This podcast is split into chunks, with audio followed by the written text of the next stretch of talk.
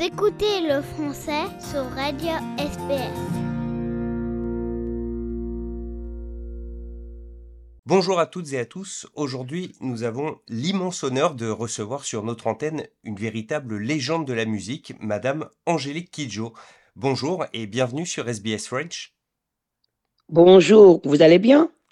Très bien, merci. Alors, on vous reçoit aujourd'hui parce que vous serez dans quelques semaines en tournée à travers euh, l'Australie, mais aussi euh, en Nouvelle-Zélande pour euh, interpréter certains de vos plus grands succès, mais en particulier les titres de l'un de vos derniers albums, Mother Nature. Alors, l'Australie, j'ai lu que vous en dites que c'est un pays qui vous est cher, qui vous, qui vous plaît. Est-ce que vous pouvez nous dire pourquoi? Ben, La première fois que je suis arrivée en Australie, c'était en 92-93 quand j'ai sorti l'album Logozo, je m'attendais pas à cet accueil. À l'aéroport, les gens étaient là, en me, souhaitant la bienvenue. Je me suis dit, je me suis pincé pour voir si j'étais sur, je sais pas, dans un rêve. Euh, l'accueil que j'ai reçu était quelque chose que je n'attendais pas. Et je venais, venais de faire une tournée mondiale avec cet album. L'album a été bien reçu partout, mais en Australie, ça avait un côté un peu plus humain, un peu plus personnel. Et euh, j'ai adoré l'Australie. J'ai adoré l'Australie qui m'a adopté dès le départ. J'étais censé faire un concert à Sydney, j'ai fini par en faire quatre. Et euh, ça, je l'oublierai jamais. Je suis revenue au fil des années et cet accueil est toujours là, cet amour, cette curiosité, le public toujours euh, euh, là. C'est quelque chose qui, touche un artiste. Parce qu'on peut aller partout dans le monde, avoir... mon public, il est divers, divers de par le monde. Et chaque public est différent où que j'aille. En Australie, c'est quand même assez particulier. J'ai l'impression de rentrer à la maison. Je sais pas, euh, c'est comme si je, tourne en Afrique, mais de l'autre côté de la planète, quoi. C'est quelque chose qui est qui m'est très cher au cœur. Alors c'est vrai qu'il y a un enthousiasme ici pour euh, pour euh, les grands artistes musicaux internationaux qui est incomparable avec ce que j'avais pu connaître en Europe. Euh, alors je disais, dans votre tournée, vous allez notamment interpréter euh, des titres euh, de votre album Mother Nature, et comme son nom l'indique, cet album, il parle d'une cause qui vous, est, qui vous est chère, celle de la lutte contre le réchauffement climatique. Et j'ai vu dans des interviews précédentes qu'en fait, vous avez été sensibilisé à cette question très jeune. Oui, j'ai été sensibilisé par rapport à ça avec, à ma grand-mère maternelle qui était une une euh, herboriste. C'est-à-dire que euh, jusqu'à ce que je, j'ai 20 ans, je n'ai pas pris de médicaments, quoi, euh, médicaments euh, transformés. J'avais mal à la tête, elle me faisait une potion. J'avais mal au ventre, elle me donnait ça. Et, c'est, c'est, et elle, me réveillait aussi très tôt. C'est quand je me rappelle de ça maintenant, je me, je me suis, je me, je me dis, qu'est-ce que tu as été idiot de ne pas apprendre? J'étais là à moitié endormie. Je me disais, oh non, mais ça m'agace, ces histoires. Ou elle me disait, allez, écoute, écoute la terre, elle parle. Il y a personne dans les rues. C'est le silence total et on entend des bruits qu'on entend et qu'on n'entend pas en même temps. Je sais pas si ça vous dit quelque chose. Il y a, la, vie, on sent la vie. On sent la terre qui craquelle. On sent les plantes quand on marche sur les feuilles. On sent les oiseaux, des insectes. On, sent le, le pouls de la terre. C'est quelque chose de fou. Je me rendais pas compte de cette connexion que j'avais avec la terre. Quand tu, on écoute la terre, on l'entend. Et elle me disait, ce que tu entends, ce que tu ressens, c'est parce que c'est en toi. Tu es une partie de cette terre. Nous sommes tous des particules de cette terre. Et je me disais, je me disais, oh là là. Et en même temps, quelque part, j'aimais ça. J'ai grandi et des, des, fois le matin, en grandissant, je restais couché sur mon dos dans mon lit en essayant d'écouter la terre avant que la vaisselle et les pas des gens commencent. Et même dans ta chambre, tu sens la terre. Et pour moi, au jour d'aujourd'hui, je sens toujours cette terre, mais je sens aussi les, les, blessures de la terre. Je sais pas comment vous expliquer ça. Je, je, n'ai pas de mots, c'est un sentiment qui est en moi. Quand je vois qu'il y a un feu quelque part, j'étouffe. Même quand c'est à la télé que je vois les images, j'étouffe. C'est quelque chose dans laquelle j'ai grandi et que j'ai pris pour acquis. Je ne savais pas que c'était actif en moi.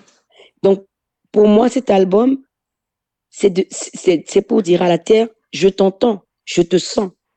mais j'ai besoin des autres aussi pour parler de ce que tu ressens. C'est pour ça que j'ai invité tant de jeunes artistes sur cet album pour qu'ils me, ils parlent de leur terre. Ça peut être un sujet qui n'a peut-être pas très directement à la terre, mais qui permet les humains qui vivent sur cette terre. Si chacun d'entre nous, de ces artistes, certains ont choisi le thème des droits humains. Si on veut les, les droits humains, on doit vouloir les droits de la terre, parce qu'il n'y a pas d'humain sans la terre. Et vous disiez euh, euh, de cette connexion avec la terre, du fait que vous en ressentiez euh, les blessures. Et les blessures de la terre, on a l'impression qu'il y en a de plus en plus, qu'elles sont de plus en plus violentes. Et vous, vous êtes aussi connu bah, tout simplement pour, pour votre sourire, parce que vous, vous dégagez de l'optimisme à travers toute votre musique. Est-ce que vous arrivez à rester optimiste quand vous voyez la, la situation autour du climat, de l'environnement sur la planète? Mais en même temps que j'étouffe quand il y a des feux et que j'étouffe quand il y a des inondations parce que je peux, je suis me noie, autant je sens au plus profond de la terre la vie. C'est difficile à expliquer. Hein? J'entends l'appel de la terre parce qu'elle a encore beaucoup à donner. Si on fait ce qu'il faut pour, les générations futures auront une, vie, une belle vie. Et c'est ça qui euh, me donne la force de continuer de faire ce que je fais, parce que la terre est généreuse.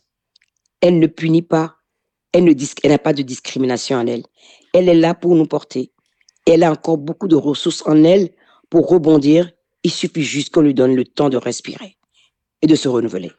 Bon, on va espérer que ce message euh, soit entendu. Je vais revenir plus sur votre carrière euh, musicale. Vous avez euh, bien sûr, reçu de très nombreuses récompenses, des très prestigieuses, des Grammy Awards, euh, notamment aux États-Unis. Mais il y a quelques mois, vous avez euh, reçu un prix qu'on considère comme le plus beau dans le domaine de la musique, c'est le Polar Music Prize. Vous qui avez, qui avez reçu tellement de récompenses, est-ce que celle-ci, elle est vraiment différente? J'aurais aimé que mon père et ma maman soient encore vivants pour le voir. Parce que vous savez, les parents, ils disent des trucs sur leurs enfants et puis ils disent, bon, c'est bon. Hein. Mes parents disaient, euh, ben, écoute, la musique, tu es né avec. Mon père disait que j'ai chanté avant de parler.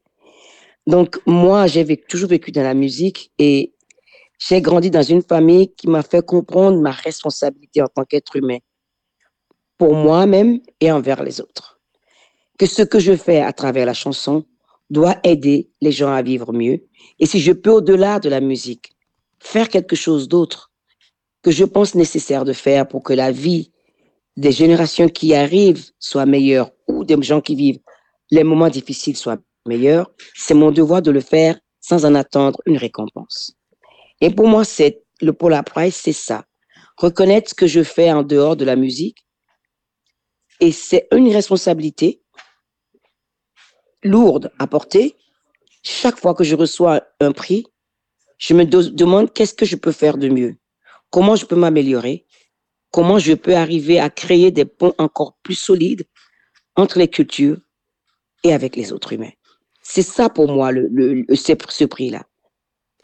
Ce prix et les autres prix que je reçois, c'est un rappel constant de garder mon humilité pour continuer à pouvoir produire de la musique encore et de faire de telle sorte que cette musique soit écoutée par le plus grand nombre possible. Alors, pour revenir euh, au concert que vous donnerez euh, bientôt euh, en Australie, vous allez être accompagné sur scène en première partie par un, musicien aborigène, Clint Bracknell.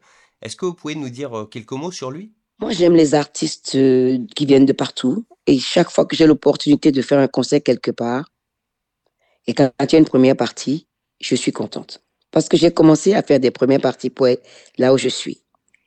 Dès la première fois, j'ai mis les pieds en Australie la cause des aborigènes m'a frappé. Quand on vient d'une minorité et qu'on sait ce que c'est que d'être une minorité dans un monde qui prend les, minorités comme des arguments politiques et qui leur dénie tout droit, chaque artiste qui vient d'une minorité est bienvenu sur ma scène pour exprimer son art. Et ce qu'il fait, j'aime beaucoup ce qu'il fait et j'ai envie que ça soit entendu, que ce soit à côté de ma musique et qu'on fasse de telle sorte que notre musique s'harmonise pour harmoniser les gens. Merci beaucoup Angélique Kidjo. Je rappelle donc que vous serez prochainement en concert en Australie. Ce sera le 29 février à Perth, le 4 mars à Brisbane, le 5 à Melbourne, le 6 à Sydney, le 9 petit détour en Nouvelle-Zélande à Auckland et retour le 12 mars à Adelaide. Euh, on vous souhaite une excellente tournée dans le Pacifique et encore euh, merci beaucoup Angélique Kidjo. Merci beaucoup de m'avoir invité. SBS French. Mardi, jeudi, samedi et dimanche à 13h ou à tout moment en ligne.